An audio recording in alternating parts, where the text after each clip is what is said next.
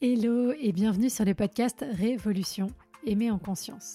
Je suis Claudia, coach certifiée, spécialisée en relations amoureuses et cofondatrice du Self Love Project. Mon ambition est de rendre accessible à chacun et chacune la possibilité de vivre des relations en conscience de soi et des autres. Je ne crois pas en la fatalité et surtout pas en amour. Et je pense que les relations se construisent et ne sont ni le fruit de la chance ni du destin. Il nous manque juste parfois les bons outils et compétences pour y arriver. Et ce sont justement ces outils pour reprendre le pouvoir sur ta vie amoureuse que je souhaite te transmettre au travers de ce podcast, que tu sois en post-rupture, à la recherche de l'amour ou déjà en relation. Faire évoluer ton rapport à toi pour révolutionner ta vie amoureuse. Tu peux aussi me retrouver sur Instagram, sur selfloveproject.fr pour encore plus de contenu. À très vite. Est-ce qu'on doit se ressembler pour s'aimer? Haha, good question. Et c'est le sujet du podcast d'aujourd'hui. On veut souvent rencontrer quelqu'un qui nous ressemble, qui a les mêmes goûts que nous, qui aime faire les mêmes choses, qui a les mêmes loisirs, etc. etc. Et finalement, tous ces critères sont assez euh, superficiels. Et d'ailleurs, c'est très drôle parce que moi, je le vois à chaque fois en coaching individuel ou collectif. Les femmes euh, avec qui je, euh, je, travaille, quand je leur demande de me faire la liste de critères de leur homme idéal ou de leur femme idéale, eh bien, elles me décrivent quelqu'un qui, 90% du temps, ressemble exactement à elle. Alors qu'elles viennent de passer euh, les trois quarts du coaching à m'expliquer qu'elles euh, ne s'aimaient pas, que personne ne pourra jamais les aimer, etc., etc. Mais par contre, la personne qu'elles recherchent, c'est la copie conforme de qui elles sont. Intéressant.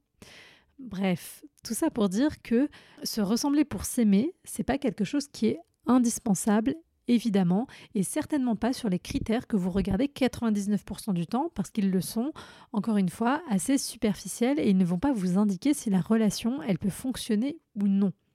Ce qui compte, si vous souhaitez construire un partenariat de vie, et je précise bien ça, parce que si c'est pas ça, on est dans d'autres choses et c'est aussi parfaitement ok, mais là c'est ça qui nous intéresse, c'est de choisir une personne qui a des objectifs de vie communs, euh, et qui sont aussi compatibles avec les autres, des valeurs qui sont communes, une façon de voir la relation qui vous ressemble.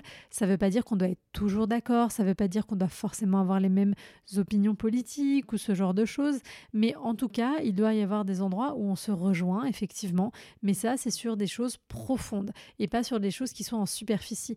Et très paradoxalement, les trois quarts du temps, ce que vous faites, c'est que vous allez me prendre quelqu'un qui aime autant que vous la planche à voile, les brunchs et les balade en forêt. Mais alors, par contre, vous n'avez pas les mêmes valeurs, vous n'osez même pas lui demander quels sont ses projets de vie, vous savez pas euh, si cette personne, elle a envie euh, de, de, de, vivre à la ville ou à la montagne. Enfin, j'en sais des trucs hyper importants sur le quotidien. Et ça, vous laissez de côté parce que, bah ouais, mais regarde, on aime les mêmes choses, on a les mêmes passions. Non. Alors oui, on est d'accord, c'est chouette de pouvoir partager des activités avec son partenaire ou sa partenaire. Mais encore une fois, c'est pas indispensable. Ce qui compte, c'est de réussir quand même à trouver des endroits où vous réussissez à vous rejoindre pour aller combler vos besoins de partage, vos besoins de connexion. Mais ça, c'est des choses que vous pouvez trouver potentiellement après coup. Et on rappelle aussi que cette compatibilité, c'est quelque chose qui va se construire avec le temps et que tout n'a pas besoin d'être présent au centimètre près dès le départ, pas sur ces sujets-là, mais encore une fois, oui, sur d'autres sujets. Et encore, on pourrait citer aussi par exemple la capacité euh, à communiquer. Et peut-être que vous allez relationner avec quelqu'un qui est au début de votre relation pas très fort pour bien communiquer, mais qui a envie d'apprendre. Et puis ça, ça va évoluer, ça va se construire aussi avec le temps. Donc, on arrête d'aller vers des gens uniquement parce qu'ils nous ressemblent en surface et on essaye de voir un petit peu ce qu'il y a derrière tout ça. Qui est bien avec ça, c'est que finalement, ça laisse à chacun, à chacune la possibilité d'avoir des activités en dehors de la relation. Et donc, vous allez pouvoir vous intéresser aux activités de l'autre, l'autre va pouvoir s'intéresser à vos activités, vous aurez plein de choses sur lesquelles vous pourrez échanger et ça va nourrir tout ça, ces échanges, et ça va être super chouette. L'important, malgré tout, je pense que c'est que vous vous intéressiez un minima au monde de l'autre. Alors, vous n'êtes pas obligé d'être passionné par les courses de Formule 1, mais juste d'avoir de l'intérêt et d'avoir de l'intérêt parce que ça intéresse l'autre et peut-être juste parce que ça vous touche euh, la façon dont euh, il ou elle a de s'animer quand il ou elle parle de, euh, de cette passion, de ces choses-là. Et même si vous y comprenez pas grand-chose, bah, en fait, c'est pas grave parce que c'est un échange. On vous demande pas d'en parler pendant quatre heures, mais juste, voilà, juste de montrer l'un et l'autre à l'autre qu'il y a un désir et une volonté de faire un pas vers lui ou vers elle et d'avoir ce désir de connaître l'autre.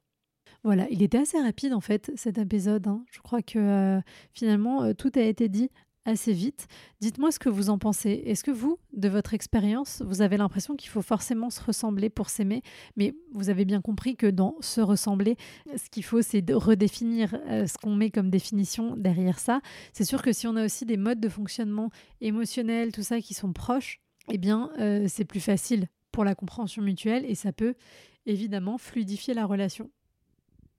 Après, c'est aussi des choses, encore une fois, sur lesquelles on peut travailler euh, si on en a le désir. Et si à côté de ça, il y a plein de choses qui nous paraissent intéressantes et importantes à investir dans la relation.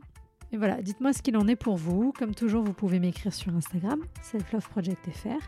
On se retrouve très vite pour un nouvel épisode.